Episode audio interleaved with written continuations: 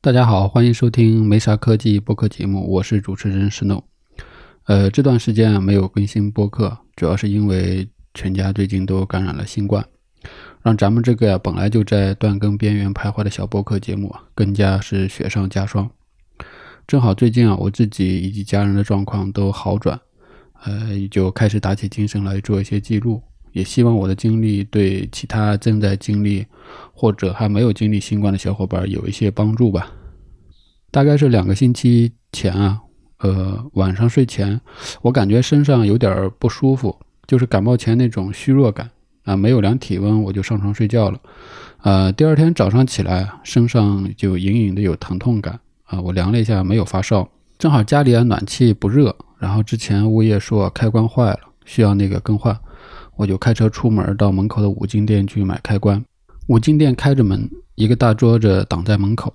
我隔着桌子喊老板，喊了半天，终于出现了一个戴着厚实的白色口罩的上了岁数的大妈，离我大概有三米开外，隔着货架问我要什么，远远的给我递过来，一边嘴里自己还嘟囔：“哎，我就不应该开门啊，太可怕了。”我接过开关，开车离开。呃，家里冰箱正好也快空了，最近都是我去超市买菜。于是又送到去附近的超市买菜，超市已经不需要再扫码了。之前门口那个凶巴巴的保安大爷也不知去向了。人们都包裹的严实，进进出出人很多。我买了女儿爱吃的秋葵、西红柿，还有一些面包之类的，就匆匆结账离开了。从超市回来没多久，马上我就感觉自己身上好像发烧了，然后量了一下体温，当时是三十七度五，然后结合身上就是疼痛更加的明显。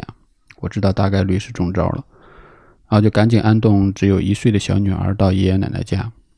平时都是我爸妈在我家帮忙给照看孩子，呃，着急让他们赶紧回家。我妈脸色有点难看，一边收拾东西一边说：“还是躲不掉啊。”一切都来得很快，几个小时之后，我明显感觉体温升高，已经飙升到三十八度五，身上开始发冷，然后浑身都在疼痛。然后也是愈发的强烈，嗓子倒是没有特别的感觉啊。此时家里只有我和正在上网课的大女儿，啊，赶紧让她关好门。我也开启了卧床模式，身上实在是疼得厉害。期间我整理了一下药箱啊，然后家里有两瓶小孩用的布洛芬混悬液，就是那种可以给小孩降温的药。都是之前感冒去医院开的，没有吃完，还在保质期内。呃，两盒呢，前一天晚上才送到的感康。同学提醒我准备一些药物的时候，我跑了附近的好几家药店，呃，已经买不到对乙酰氨基酚之类的感冒药了。网上各种 APP 上啊，也下了好几个单子，大部分都没有发货，或者发货了快递不更新，然后没人给送。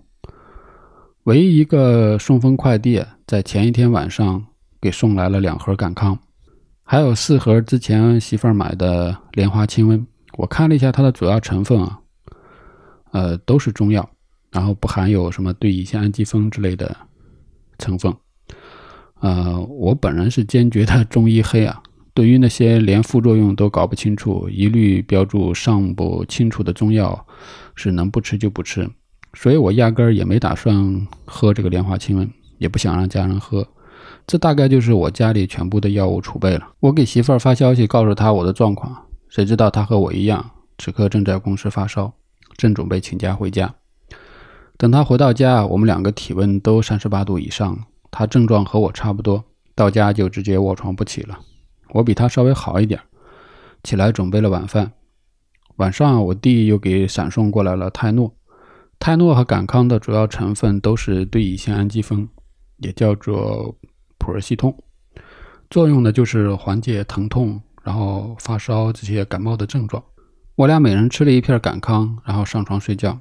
第二天状况也未见好转，呃，依然是浑身的疼，嗓子也开始疼，体温大概在三十八度五左右。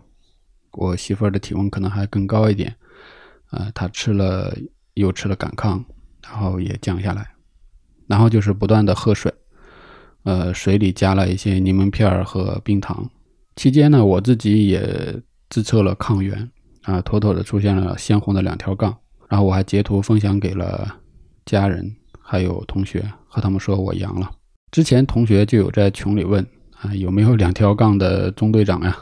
然后我当时没有回答啊，现在可以回答他们了。然后大女儿关在屋里继续上网课，不敢让她出来。她没有症状。第三天啊，我开始好转了，体温持续在三十七度左右吧，身上已经没有那么疼了，也可以下地走动了。呃，媳妇儿也有所好转，但是她还是继续卧床。这时候大女儿也开始出现低烧的迹象。然后大概也是三十七度左右，然后我给他做了抗原检测，不出所料啊，他也是两条杠。他看到这个结果反而非常高兴啊，简直就要跳起来。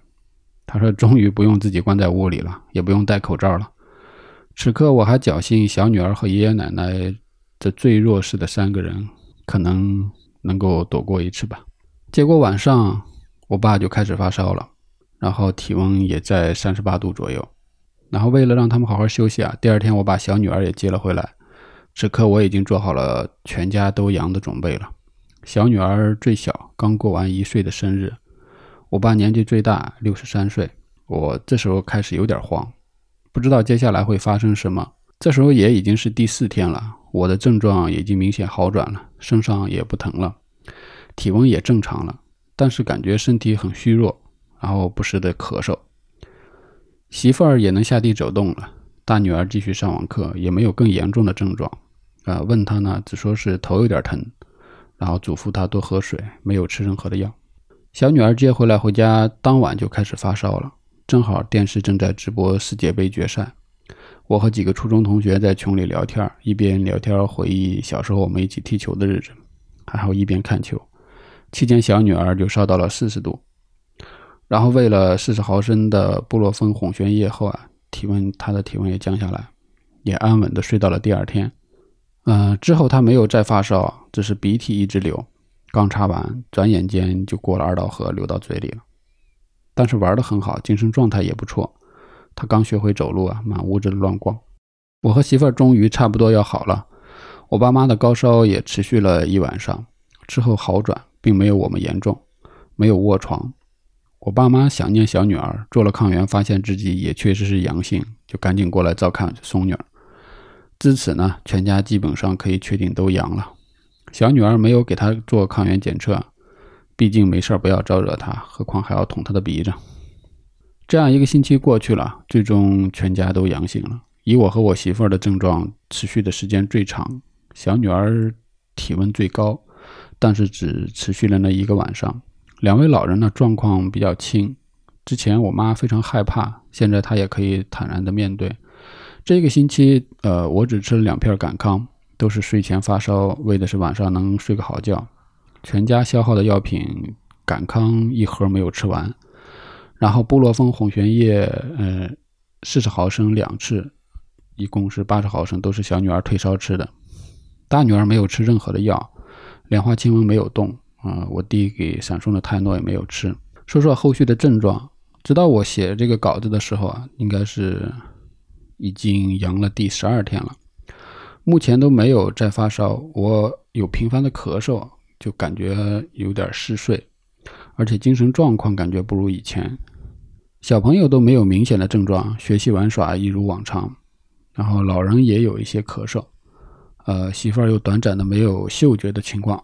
目前也好转了，我担心爸妈他们有后续的肺部感染，这几天也持续的让他们测量体温，然后他们担心他们出现持续的低烧，还好都没有啊。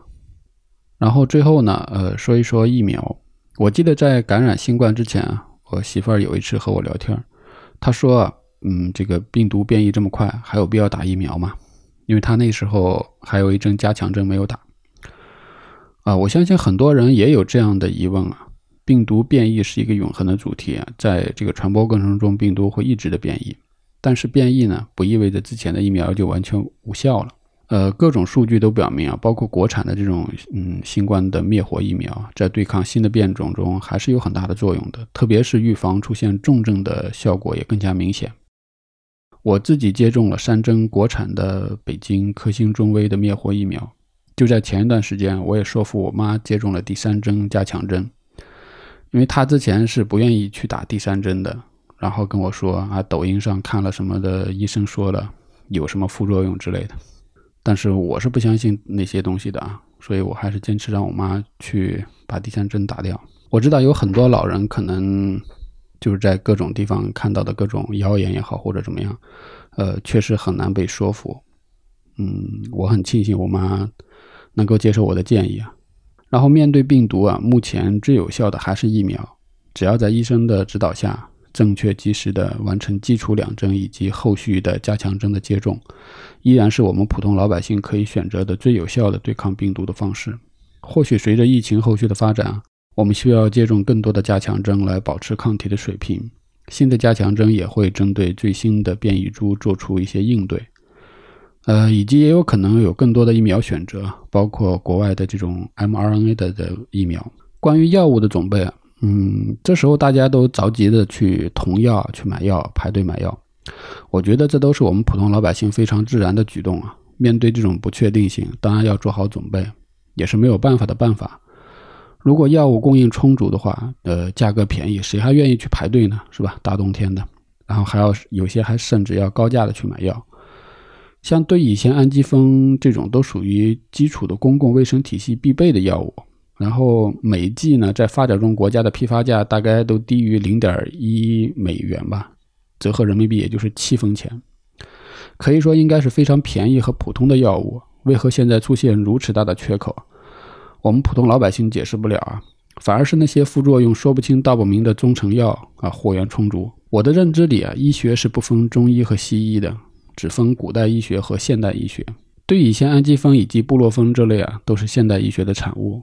是全人类的财富，不是西方用西药，中国就应该用中药。特别是对小孩感冒发烧，应该只吃一种退烧药，一种退烧的药物就行就可以了，比如布洛芬，不需要吃过多的其他药物。如果是说你出现了细菌感染啊，当然要遵从医嘱去吃一些抗生素之类的。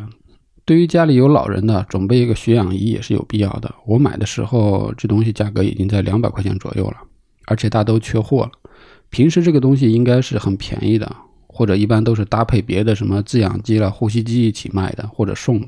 现在突然被大家关注啊，其实很多两百块钱左右的什么手环啊，也有检查血氧的功能，然后包括一些新款的手苹果手表这种也有血氧的功能，但是因为他们呃测量的方式和那种夹在手指头上的原理稍有不同啊，所以说精度上可能会稍微差一点，但也可以作为参考吧。新冠感染患者如果是出现了这种明显的胸闷啊、气喘，甚至呼吸困难，呃，那种夹在指头上的血氧仪测量的血氧饱和度低于百分之九十三的话，建议还是要及时的去医院就诊，必要的时候还可以拨打幺二零。呃，最后希望我们一家以及各位听友都能够平安的走出疫情。冬天已经来临了，春天也不远了。我们下次再见吧，拜拜。